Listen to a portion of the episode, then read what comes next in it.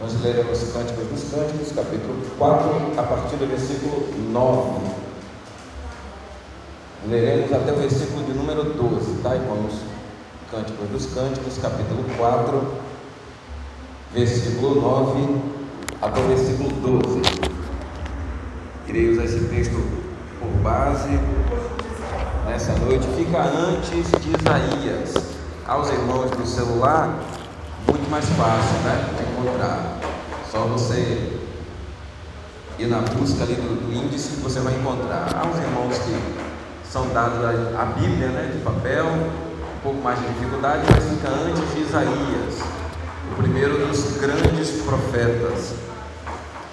Cânticos, capítulo 4. Em, alguns, em algumas Bíblias está cantares ou cânticos, por isso talvez a dificuldade. Se tiver algum outro nome, que eu ainda não conheço, não. Eu só conheço cânticos cânticos, cânticos ou cantares. Ele tem essas três conotações e durante o sermão eu pretendo até explicar o porquê de cânticos dos cânticos. Posso ler o texto, irmãos? Posso ler? Quem não achou, acompanhe comigo, porque a Bíblia diz: bem-aventurado o que lê, mas também bem-aventurado o que ouve. Diz assim: Você conquistou meu coração, minha amiga, minha noiva. Você cativou com um só olhar de relance, com um só enfeite do seu colar. Seu amor é delicioso, minha amiga, minha noiva. Seu amor é melhor do que o vinho. Seu perfume é mais agradável do que especiarias. Seus lábios são doces como néctar, minha noiva. Debaixo de sua língua há mel e leite. Seus vestidos são perfumados como os cedros do Líbano. Você é meu jardim particular, minha amiga, minha noiva. Nascente fechada, fonte escondida. Amém? Sente-se, por favor, você que pode. Você que não pode, fique em pé, juntamente comigo. Meus queridos irmãos, é, fiquei muito preocupado hoje à tarde e confesso aos irmãos que ocupei a minha tarde com duas orações específicas.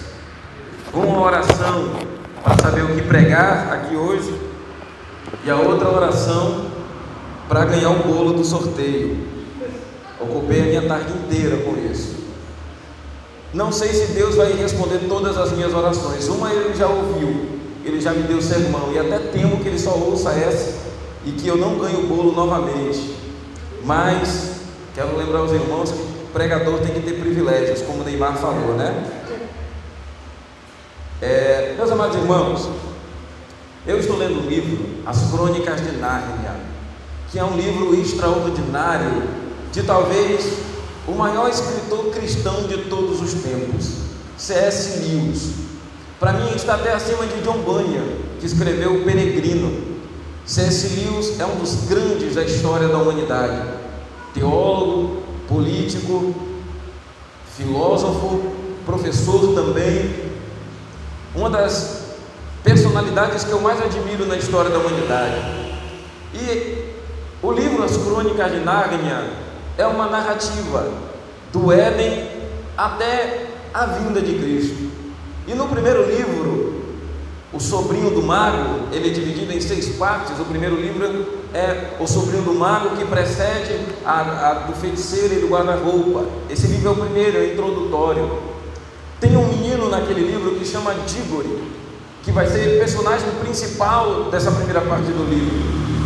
Diggory ele recebe um anel de seu tio e ele descobre que são dois anéis, um amarelo e um verde.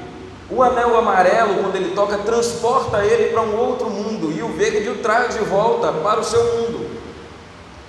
E ele pega esse anel e vai para um mundo, e ali descobre um lugar onde é passagem para outros mundos.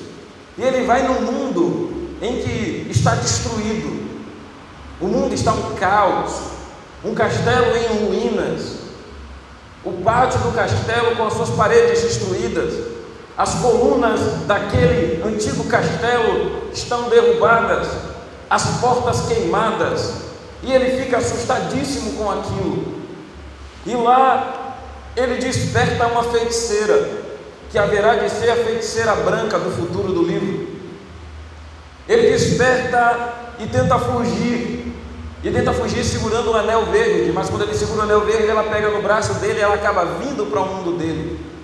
E de alguma forma ele consegue fazer com que ela volte, mas ela não volta para o seu mundo, volta com ele para esse lugar onde dá acesso a muitos mundos. E ele tenta fugir dela novamente, agora ele vai para um outro mundo, um mundo que está totalmente escuro, não há luz, não há iluminação alguma, ele não consegue enxergar um centímetro à frente dele. Está ele e uma moça, uma menina que anda com ele, e ele fica assustado. Seu tio está com ele também, a feiticeira está com ele, quatro personagens, um cocheiro, e ele fica assustado porque ele olha para os lados e ele não ouve barulho de nada, um lugar de silêncio total, sem luz.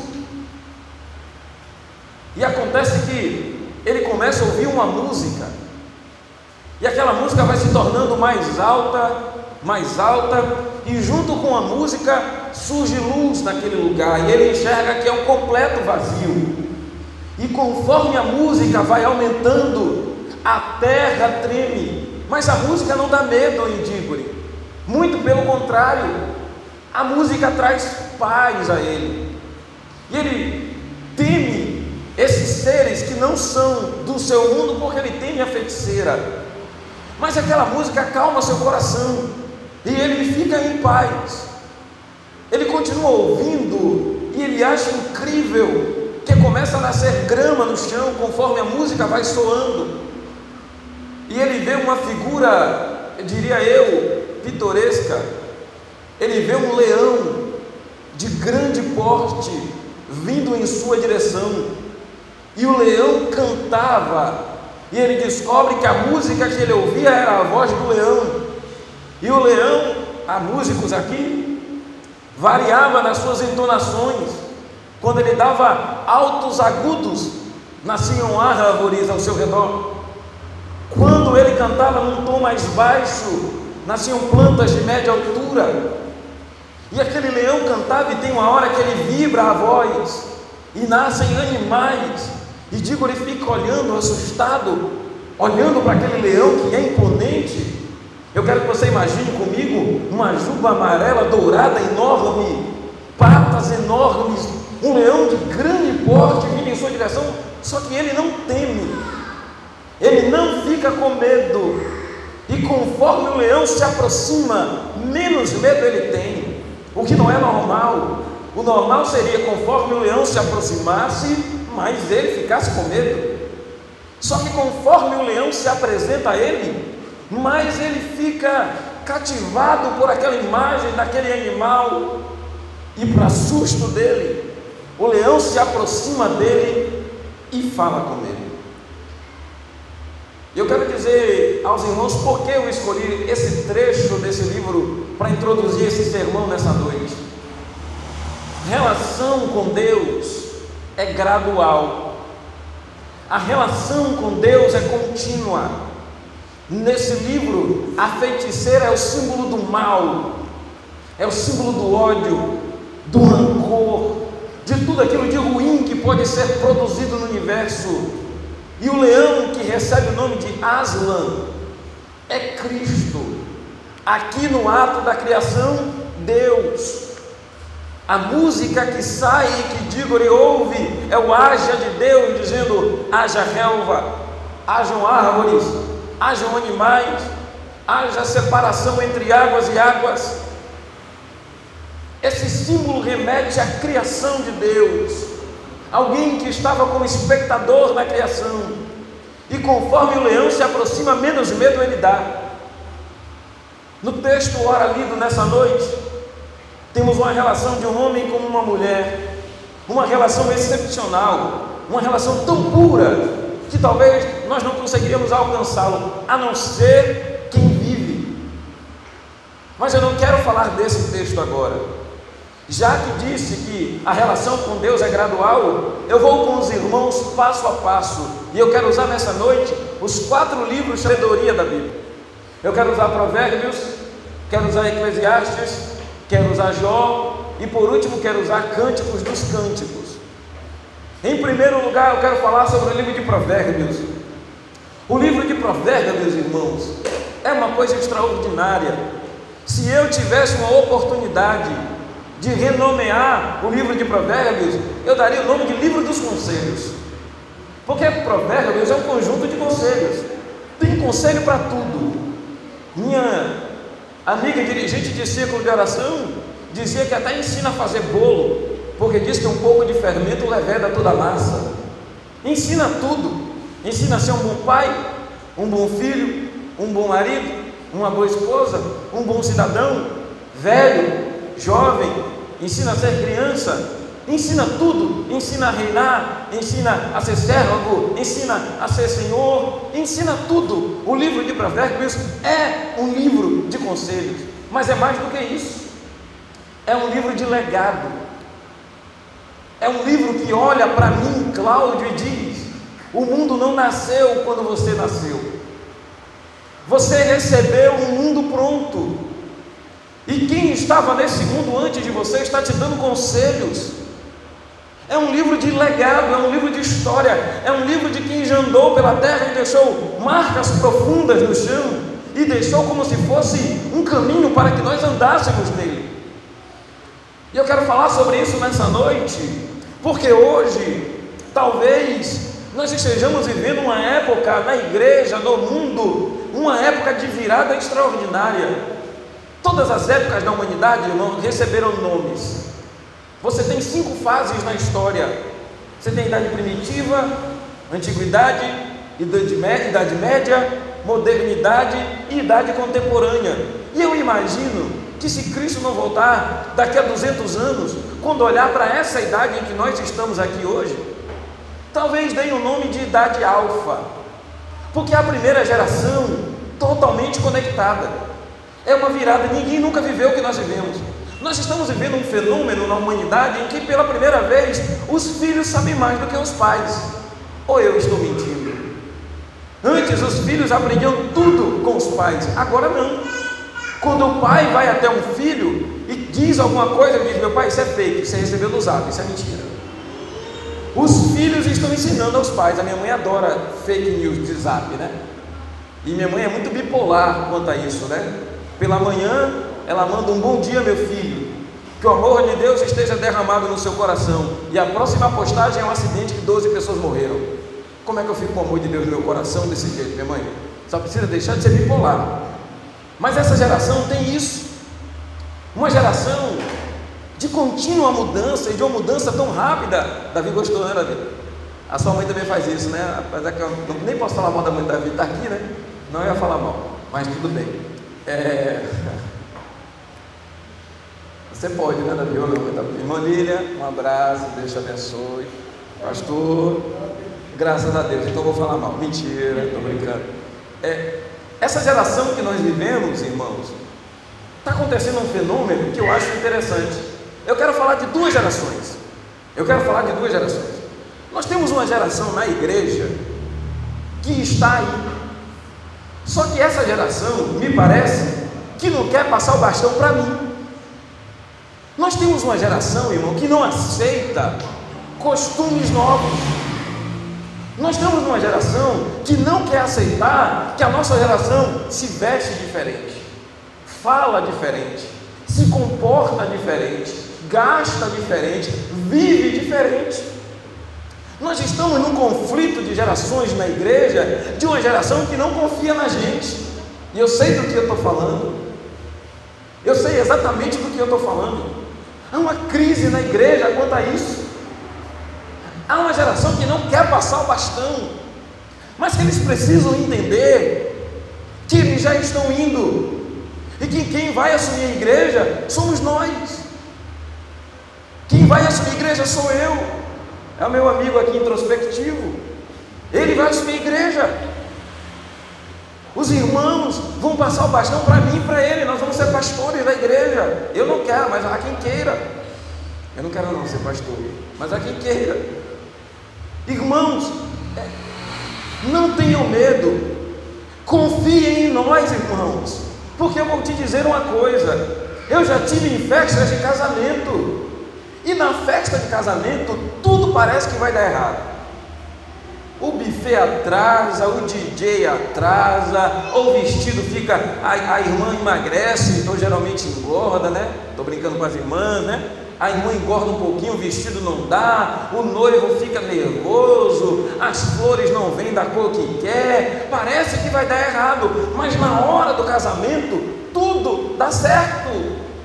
Então não temam, porque essa igreja que está aqui não é a igreja do pastor Matias, não é a igreja do pastor Valdir, não é a igreja de 2019. Essa igreja que somos nós é a igreja de Cristo.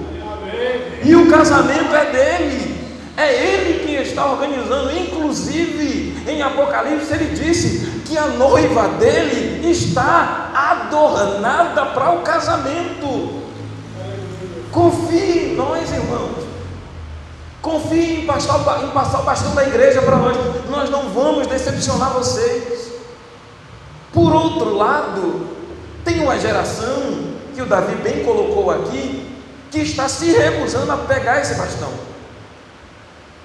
Porque todos os dias eu prego, o pastor prega, os irmãos pregam, no YouTube prega, os louvores falam, chamando você para uma responsabilidade no reino de Deus. E você está se recusando a segurar esse bastão. Já viu aquela corrida de revezamento 4 por 100? O cara corre, ele não pode correr 110 metros, ele não pode correr 105 metros, ele não pode correr 101 metros, ele só pode correr 100 metros. Quando ele chega em 100 metros, ele precisa passar o bastão para alguém, e alguém que já está correndo. Você já assistiu essa corrida? Ele passa o bastão, o outro já está correndo. Então você não vai conseguir correr nessa corrida de Deus se você não estiver no caminho correndo já. Se você não estiver caminhando em direção ao que Deus quer, você jamais vai conseguir segurar a responsabilidade que recai sobre seus ombros. Aqui olhe para Salomão e veja no pedido de Salomão um pedido puramente simples. Eu não consigo ver dessa forma. Irmãos, Davi foi o maior rei da história de Israel. Davi unificou o reino de Israel, transformou tribos em um reino. Foi o homem que conseguiu conquistar mais reinos do que todos os outros. Era conhecido em todo o mundo antigo no Oriente Médio se Davi vivesse hoje, ele não era rei, ele era imperador, porque ele agregou outras nações. Salomão ia suceder esse cara, ia ser rei depois dele. Entende por que Salomão pediu sabedoria a Deus? Não é porque ele queria ser sábio, é porque ele sabia da responsabilidade que estava sobre os seus ombros. Eu quero muito que ao final desse sermão você olhe para você mesmo de maneira introspectiva. E tanto vocês que estão passando o bastão para a gente, olhe para a gente com carinho. E vocês, como eu, que estamos para segurar esse bastão, olhe para eles com responsabilidade. Não espere para correr quando estiver perto, corra agora. Busque a Deus agora. Vá atrás de Deus agora. Porque quando o tempo de Deus chegar na sua vida, é preciso que você esteja pronto para que Deus não pule a sua senha. Porque Deus pode chamar a sua senha e você não ouvir. E eu vou te dizer uma coisa: Deus não chama sempre. Deus não chama sempre. Ele chama uma, chama duas, chama três, mas tem uma hora que ele para de chamar. E o problema é quando ele parar de te chamar. O que é que vai acontecer? O livro de Provérbios recai sobre meus ombros essa responsabilidade. O livro de Provérbios também me deixa preocupado, porque a geração que escreveu o livro de Provérbios tinha uma história para contar, e aqui há um outro filme que eu gosto muito, que é Viva a Vida, que fala da cultura mexicana. Na cultura da morte mexicana, quando uma pessoa morre, ela vai para o mundo dos mortos.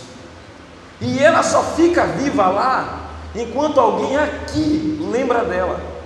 Quando param de lembrar dela no dia de finados, no dia de muertos, a pessoa some do outro lado. E sabe qual é o meu medo? É o medo daquele personagem principal do filme A Culpa é das Estrelas. Que ele diz: Eu não quero passar por esse mundo sem ser percebido. Eu sou apaixonado pela fala desse cara desse filme. Ele diz: Quando eu sair daqui, e quando eu for, como é que vão lembrar de mim? Você pode se perguntar isso hoje? Quando você partir, qual legado você vai ter deixado? Quantos conselhos você deu que são dignos de ser escritos num livro? Quantas coisas você viveu que são dignas de ser lembradas? Em quanto tempo vão te esquecer? Não que esquecemos de Salomão. Ele tinha uma responsabilidade grande. Mas ele pediu a Deus que o capacitasse. E até hoje eu estou pregando Salomão hoje aqui. Porque Salomão deixou um legado. Você tem a responsabilidade de deixar um legado. E deixa eu te falar uma coisa. Você pode dizer, Senhor, meu fardo é muito pesado. O irmão fala isso porque não conhece a minha vida. Eu tenho tantas coisas para fazer.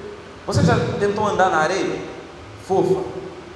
Quanto mais pesado você estiver, mais fundo serão as marcas que você deixará.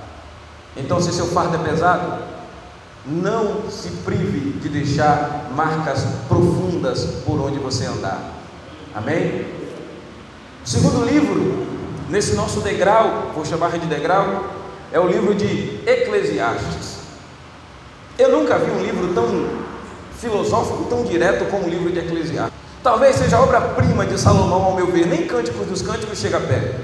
Eclesiastes, para mim, é a obra-prima da Bíblia, e isso não é só opinião minha, Lutero dizia a mesma coisa, que Eclesiastes é o livro que revela a graça de Deus, e para mim não tem um livro que fala tanto de graça, nem o Novo Testamento, nem Romanos fala tanto de graça como Eclesiastes. O livro de Eclesiastes é uma viagem no ciclo da vida, porque Salomão descreve dizendo: o sol nasce no mesmo lugar há milhares de anos e se põe no mesmo lugar há milhares de anos, e isso nunca mudou, não há nada de novo debaixo do céu. O rio, ele evapora, vira nuvem, chove, e daqui a pouco a água está no mesmo lugar. É um ciclo eterno que não acaba nunca. E Salomão está olhando para isso. E o livro de Eclesiastes, ele ele me diz uma coisa: no ciclo da vida, nem sempre eu vou interferir, porque o ciclo da vida pertence a Deus. Quem assistiu o Rei Leão sabe. O pai de Simba fala do grande ciclo da vida que ele precisa completar, e aí ele está vivendo de uma maneira solta, com timão e pumba, e não quer assumir responsabilidades. Até que um dia a responsabilidade bate na porta dele, e ele sabe o lugar que ele tem que assumir no grande círculo da vida. O livro de Eclesiastes me tira do meio da minha vida o livro de Eclesiastes era lido depois da colheita. Sabe por quê? Os judeus plantavam e colhiam e olhavam para aquilo ali e o coração deles dizia: que técnica! E aí eles liam Eclesiastes e eles viam que quem dava a lavoura era Deus. Então eles olhavam: não depende da técnica, não depende da terra, não depende de quem planta, não depende da qualidade da semente, não depende da irrigação, tudo depende de Deus. E aqui tem um ponto perigoso em nossas vidas. Quando nós alcançamos sucesso, temos que ter cuidado para não olhar o sucesso pelo sucesso. E olhar e dizer, eu mereci estar onde eu estou. Você não merece. Deus te colocou na família em que você está. Você sabe, já perguntou para Deus por que você nasceu na sua família? Porque a sua família pode ser tão desequilibrada e você olha e diz: Senhor, eu queria ter uma família normal e a sua família não é normal. Diz: Senhor, eu vejo casais felizes, mas a minha família não tem casais felizes. E você se pergunta: você já imaginou que Deus pode ter te colocado ali exatamente por isso? Para que você aprenda alguma coisa? para que você olhe e diga: Senhor, dependo de ti. Deus pode ter te colocado numa família mais estruturada, que seus pais te deram amor, te deram a oportunidade de você estudar e você nunca nem se perguntou: Senhor, por que eu nasci nessa família? Não depende de você, nunca dependeu. Foi Deus que te colocou aonde você está, porque é Ele que vai te levar aonde você chegará também. Então você tem que olhar dessa forma.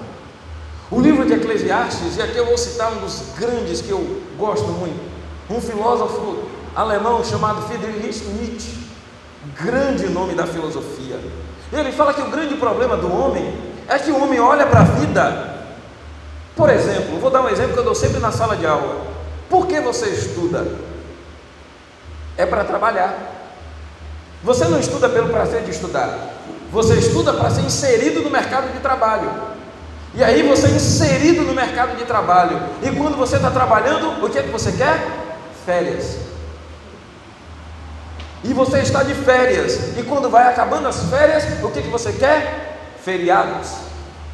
Então, para que você estudou? Foi para trabalhar? Não. Por que você está de férias? É para curtir as férias? Não. Você está sempre olhando para lá. Sabe por que você não consegue ser feliz? Porque você não olha para aqui. Você não estuda pelo prazer de estudar. Você não trabalha pelo prazer de trabalhar. Você sempre está pensando fora da vida, no futuro. E o livro de Eclesiastes diz: não faça isso. Viva o agora que Deus te deu. Porque você está vendo, e eu vou, eu vou contextualizar isso com Cristo. Você está vendo os lírios do campo? Nunca teceram, nunca fizeram roupa, mas nem Salomão se vestiu como ele se veste. Você está vendo aqueles pássaros? Nunca plantaram, nunca colheram, mas não passam fome. Se eu cuido dos pássaros que morrem, se eu cuido das plantas que secam, quanto mais eu cuidarei de você, diz o Senhor. Aleluia. A irmã leu um texto aqui mais cedo, a irmã Linéia, eu, eu adoro esse texto. Rogai ao Senhor da seara que mande ceifeiros esse texto me causa medo, mas me dá esperança. Porque se ele manda eu rogar pelo Senhor da seara, significa que a seara tem o Senhor. Então nós estamos soltos. A nossa vida não é pautada no acaso. Há um Deus que controla tudo. E quem sabe a perda que você sofreu agora, esse mês, esse ano, anteontem ou hoje, ou hoje não seja uma janela de Deus para que você olhe longe da onde você está. Quem sabe Deus não permitiu que você vivesse assim, não consegue ter um relacionamento estável, não consegue ter uma vida financeira estável, não consegue tomar decisões e fica sempre preocupada, preocupado, que decisão eu tomo? Vá a Ele, a Ele, porque Ele vai te dizer não que decisão tomar, mas porque Ele colocou aquela oportunidade diante de você. Aprenda com Deus e com o livro de Eclesiastes. Tudo é graça em Eclesiastes, nem a sua vida é sua. Eu vou caminhar para o livro de Jó. O livro de Jó é um livro de um cara que está ressentido com Deus. Eu nunca vi ninguém tão decepcionado com Deus igual a Jó. E esse livro, em primeiro lugar, eu quero falar sobre uma coisa na igreja, e eu vou citar duas na verdade. Irmãos, eu quero falar sobre murmuração, e quero falar sobre um texto que é muito usado na igreja e que eu discordo plenamente, e você tem o direito de discordar, de, discordar de mim. Há um texto na Bíblia que para mim é muito mal interpretado. Uma mulher perde o filho e vai até o profeta para recuperar essa criança. E no caminho pergunta a ela: Vai tudo bem? E ela responde: Vai tudo bem com base nesse texto, e só nesse texto, você perdeu o direito de dizer que sua vida não está boa. Porque quando te perguntam alguma coisa, você fala, sua vida vai mal, e você fala, irmão, não estou bem. Alguém diz, irmã, não diga isso. Quem é irmã, diga que está tudo bem. Profetiza que está tudo bem. E aí você perde o direito, irmão, de lamentar. E eu quero lembrar os irmãos que Davi olhou para Deus e disse: Senhor, apressa-te em socorrer-me. Davi não disse: Senhor, vai tudo bem. Muito pelo contrário. Davi, ele não disse: Senhor, muito obrigado, tá? Pela aprovação. Ele disse: Senhor, me socorre ou o Senhor não é Deus? Irmãos, tem um livro na Bíblia que chama Lamentações de Jeremias. Está lá por algum motivo. Irmão, lamentar é sinal de esperança. Porque se você lamenta para Deus, é porque você tem esperança.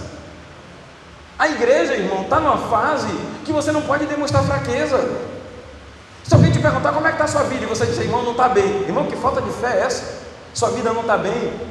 E eu quero quebrar esse tabu aqui em nome de Jesus. Irmão, dê direito a alguém lamentar.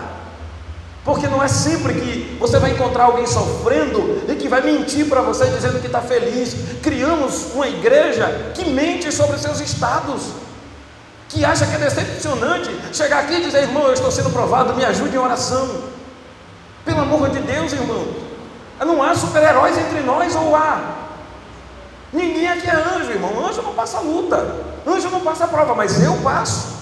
E quando eu passar, eu vou dizer: não vai tudo bem, não, está tudo mal. Muito pelo contrário de tudo bem, aliás. A minha vida está desmoronando, irmão. Me ajude. Ore por mim, ore comigo. Nós perdemos esse direito, irmão, com base em um texto bíblico e pegamos todos os outros, desamassamos e jogamos fora. Irmão, lamente. Jó ficou cara a cara com Deus. Irmãos, irmão, presta atenção. Jó ficou cara a cara com Deus. Jó teve a oportunidade de dizer a Deus qualquer coisa que ele quisesse. E o que foi que Jó fez? Lamentou. Disse: Olha, tem um negócio para falar contigo aqui. Não estou feliz. Meus filhos morreram. Minha mulher não quer olhar mais para mim. Estou doente os velhos não me respeitam, as crianças passam por mim na praça e zombam. Tem um texto que ele diz: me dão esmola. Jó estava igual um mendigo.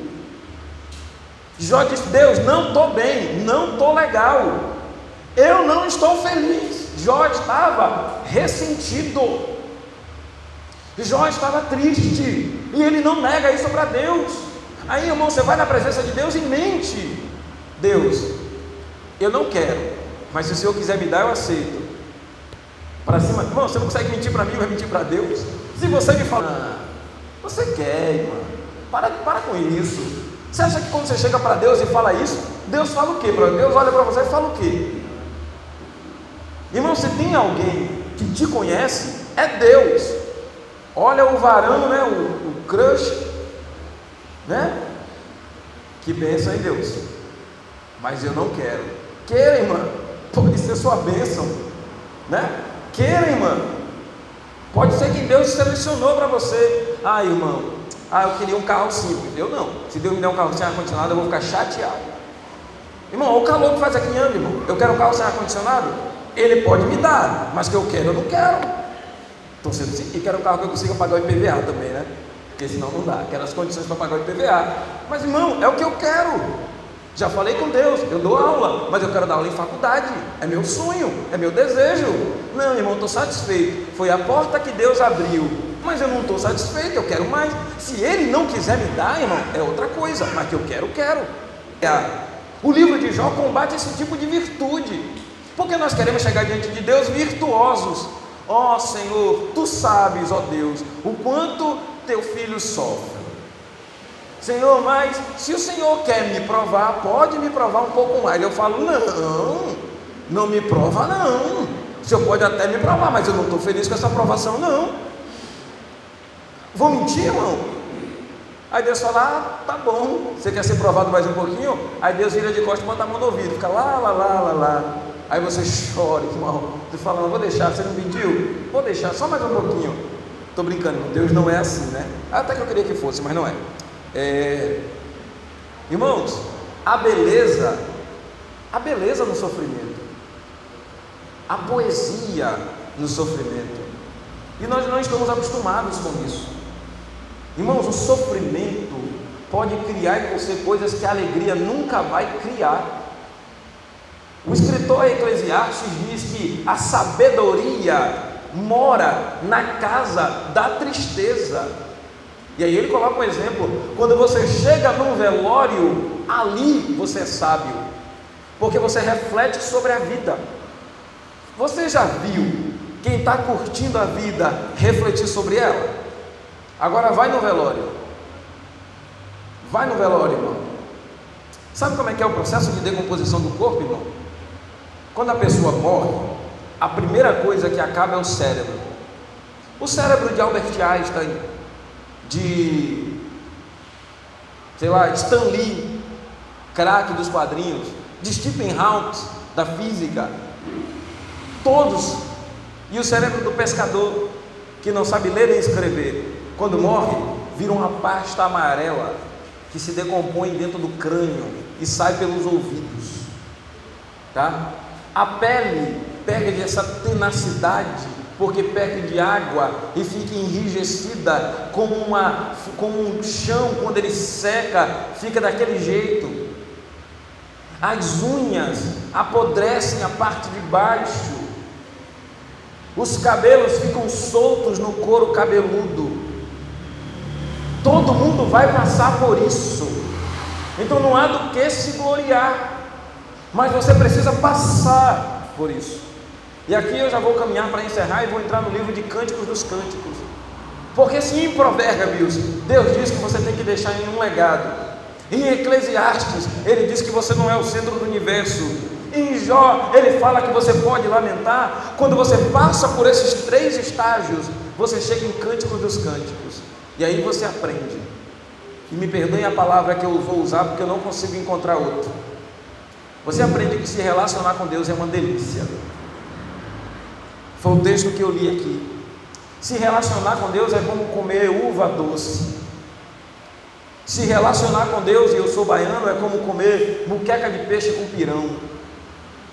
Se relacionar com Deus é como comer, vou falar outra coisa que eu gosto, cachorro quente. Se relacionar com Deus é como chegar com fome em casa e ter bolo na geladeira, ou acordar de manhã e ter pizza na geladeira.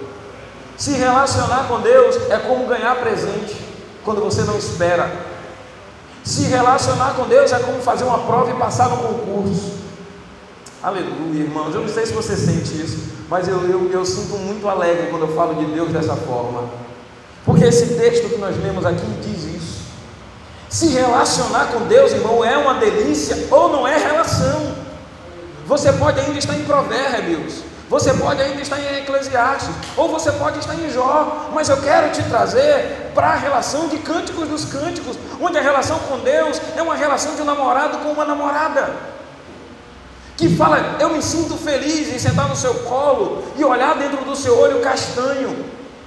E aqui eu vou citar uma música que eu adoro, em que o escritor diz: A tempestade que chega é da cor dos seus olhos castanhos. Se relacionar com Deus é isso. Se relacionar com Deus, irmãos, é não perder o detalhe, porque Deus é detalhe. Quando você perde o detalhe, você perde Deus. Você está esperando Deus numa carruagem de fogo? Eu estou esperando Deus num sorriso de quem eu amo. Você está esperando Deus falar com você na profecia? Eu, eu vejo Deus falar comigo quando o sol nasce de manhã e eu vou para a escola. E eu faço questão, eu dou aula lá na Ribeira, eu vou a pé, porque eu faço questão de pegar o sol nascendo. Eu atravesso a rua para tomar os primeiros raios do sol. Ali eu sinto Deus, irmão. Eu sinto Deus, porque a Bíblia diz que a natureza proclama a glória de Deus. Oh, aleluia, irmãos. Irmão, quando a minha mãe, que eu não vejo há quase um ano, me manda uma mensagem dizendo: Meu filho, eu estou com tanta saudade de cozinhar para você. Irmão, é Deus que está ali. Foi Deus quem criou essas coisas. Quando alguém olha para você e diz eu te amo e se entrega para você, Deus está nisso, irmãos. Deus são esses pequenos detalhes que nós perdemos. No capítulo 5 desse livro, ela diz: Eu coloquei a mão na maçaneta, e quando eu senti, tinha o cheiro da mão dele. E ela corre desesperada até ele. Se você vir, se você visse orar, não como um pedágio que você tem que pagar, mas como um momento em que você vai ligar para quem você ama e ouvir a voz de quem você ama, ou que nunca ligou para alguém e disse: desliga você. Não desliga você. Irmão, eu penso em Deus assim. Quando eu estou orando e falo, Senhor, eu vou sair, eu imagino Deus do outro lado, vai não. Eu falo, não desliga você. E ele desliga você. Eu não desliga você. Se você não desligar, eu não desligo. Não é isso. Não tem segredo. Não tem línguas estranhas. Não tem profecia. Não tem operações de sinais que superem o amor. Porque o amor é o maior de todos os dons. Fé passará, esperança passará, mas esse amor desse livro ficará. Fique em pé comigo, por favor. Eu aprendi quando vim para a igreja que tudo que era bonito, gostoso e belo era proibido. Ou você também não aprendeu isso? Mas o Evangelho de Jesus Cristo me ensinou que no Evangelho tem coisas que são belas, bonitas e gostosas do mesmo jeito. Eu aprendi que tudo que me divertia era proibido. E o Evangelho me libertou disso. E hoje eu me divirto pra caramba. Sofri muito, irmãos, quando eu levava os jovens da igreja lá para minha casa, para a gente jogar dominó apostado a peteleco na orelha. Levava os jovens lá. A gente orava também, mas jogava dominó. Ensinei eles a jogar pôquer. E a gente jogava pôquer, apostado a caroço de feijão, que todo mundo tinha dinheiro para comprar. A gente já fez churrasco com um bife, que era almoço de um deles. Ele pegou o bife, levou e a gente assou um bife e comemos sete. A gente não comeu. Não era sobre o bife, era sobre comunhão, era sobre estar junto. É, de vez em quando, irmão, quando eu me converti, eu pregava, eu sentia esse braço formigar. Eu estou sentindo hoje. E eu, eu, eu quero muito voltar a ser como nesse tempo, em que tudo que Deus falava me fazia chorar, em que tudo que Deus cantava me fazia chorar, em que tudo que havia na igreja me fazia feliz. Onde foi que você perdeu o detalhe? Onde foi que você perdeu o detalhe? Ou se você não conheceu esse detalhe ainda, Deus é isso que eu falei aqui. Deus é quando você pentinha o cabelo e o cabelo fica do jeito que você queria. Ou quando você se maqueia e olha no espelho e fala, hoje ficou bom. Ou quando você compra uma roupa e a roupa veste bem. A sensação de estar com Deus é essa mesma sensação. Multiplicada por um milhão, mas é a mesma coisa. Porque nesse texto perguntam para a mulher: que seu amado é diferente dos outros? Meu amado é diferente dos outros, não é porque eu falo em línguas, não é porque eu prego, é porque quando eu estou com ele, é como se eu estivesse comendo a comida da minha mãe. É por isso que o meu amado é diferente dos outros. Oh irmão, eu não vou nem pregar mais, irmão. Vamos orar? Eu não quero nem pregar mais. Vamos orar? Feche seus olhos. Eu não quero nem te chamar de Deus. Eu quero te chamar de amado. Eu quero te chamar de alguém que eu goste. Eu quero te chamar de meu pai, porque é das pessoas que eu mais amo nesse mundo. Como eu sinto saudade de ajoelhar e só ficar ali. Deus, de me alegrar com as bobagens que acontecem na vida. Que saudade de te enxergar durante meu dia, nas mínimas coisas. Que saudade de te adorar só porque eu comprei um chinelo. Que saudade de te adorar. Não porque o Senhor falou no culto, mas porque eu estava com os irmãos. E eu vi uma pessoa que eu sentia saudade há muito tempo. Que saudade de te adorar por isso.